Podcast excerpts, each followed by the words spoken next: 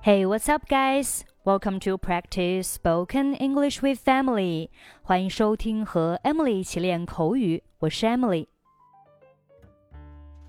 In today's dialogue, Jack was so nervous that he didn't perform well in the competition. Steven tries to cheer him up. Jack 由于紧张，在比赛中没有表现好。史蒂文尽力鼓励他。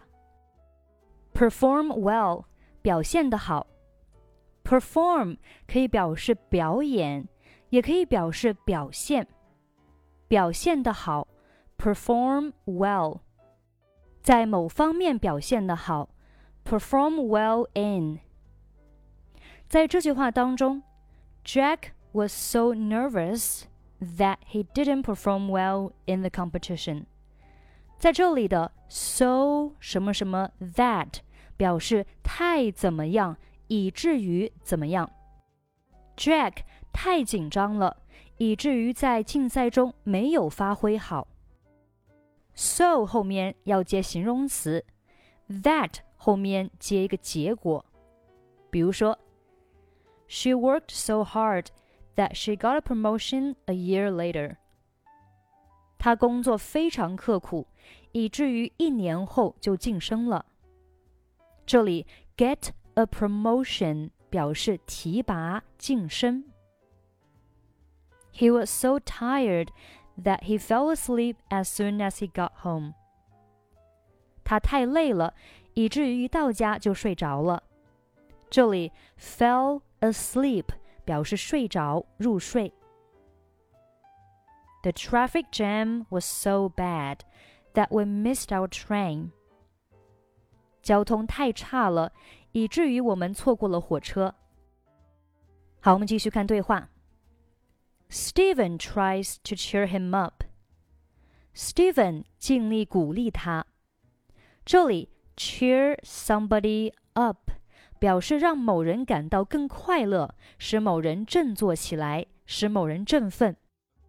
比如说，She told him a funny story to cheer him up. 她给他讲了一个有趣的笑话，让他开心。When I do badly in study, she encourages me and tries to cheer me up. 当我在学习上做的不好的时候，她鼓励我，试图让我振作起来。Okay, let's listen to today's dialogue for the first time. Jack was so nervous that he didn't perform well in the competition. Steven tries to cheer him up. Don't worry, I'm sure you'll do better next time.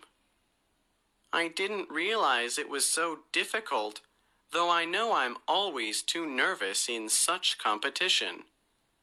It doesn't matter, forget it. I don't think I performed well. Oh, that's much better than I did. Can you tell me how to improve myself? There's no secret at all. The only thing for you to do is to practice more. You will succeed. Thank you for your encouragement.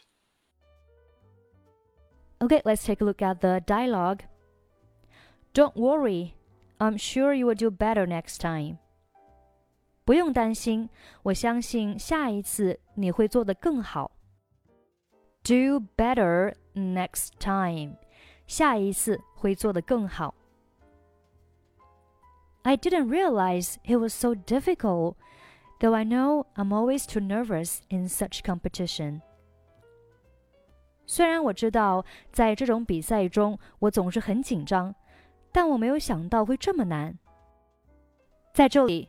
though t h o u g h though 在这里是引导的让步状语从句， 表示虽然、尽管、即使。though 引导的让步状语从句可以位于主句之前，也可以位于主句之后。比如说对话当中的这句：“I didn't realize it was so difficult though I know I'm always too nervous in such competition. 你也可以说，Though I know I'm always too nervous in such competition， I didn't realize it was so difficult. 好，我们看几个例句。Though they may not succeed, they will still try. 即使他们可能不会成功，但他们仍会努力。你也可以说，They will still try. They may not succeed.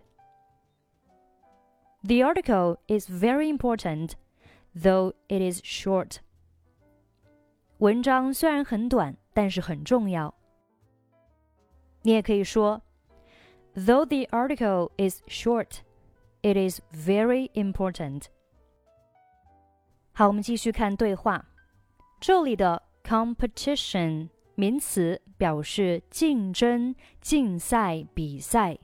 competition，比如说，competition for jobs is intense。 求职的竞争非常激烈。The two companies are in competition with each other. 两家公司相互竞争。She decided to take part in the competition to challenge herself. 她决定参加比赛来挑战自己。She trained hard to win the competition. 他努力训练，目的是赢得比赛。好，我们继续看对话。Doesn't matter, forget it. 没关系，忘了这事儿吧。这里 doesn't matter 完整的应该是 it doesn't matter。后面 forget it 这个短语有很多意思，放在不同的场景下，它的意思是不一样的。首先呢，可以表示不要在意啊，忘了这件事情吧。比如说，I failed to pass exam again。我这次考试又没过。Forget it, better luck next time。别在意，下次会更好。Forget it 还可以表示没关系。I'm so sorry for my lateness。我迟到了，很抱歉。Forget it，没事儿。Forget it 还可以表示不客气。Thank you for help，谢谢你的帮助。Forget it, I was just doing my job。别客气，我就是在做自己的事情而已。Forget it 还可以表示不可以，想得美，不行。比如说 ，Can you lend me two hundred dollars？你能借我两百美元吗？Forget it, you haven't returned the money you last borrowed。想得美，上次借我的钱还没还呢。好，我们继续看对话。I don't think I performed well。我觉得我没有表现好。 Oh, that's much better than I did. 哦，比我做的好多了。Better than 这里是一个比较级，表示比什么什么更好。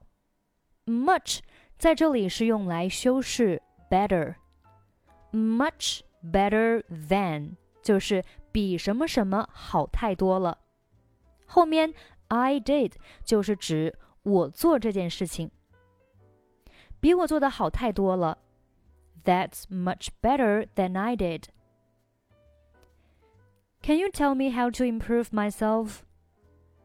你能告诉我如何提高自己吗？Improve 提高，improve oneself 就是提高某人。There's no secret at all. 这个没有秘诀。Secret 就是秘密、秘诀。The only thing for you to do is to practice more. 你唯一要做的就是多练习。Thank you for encouragement. 谢谢您的鼓励。Encouragement 在这里是个名词，表示鼓励。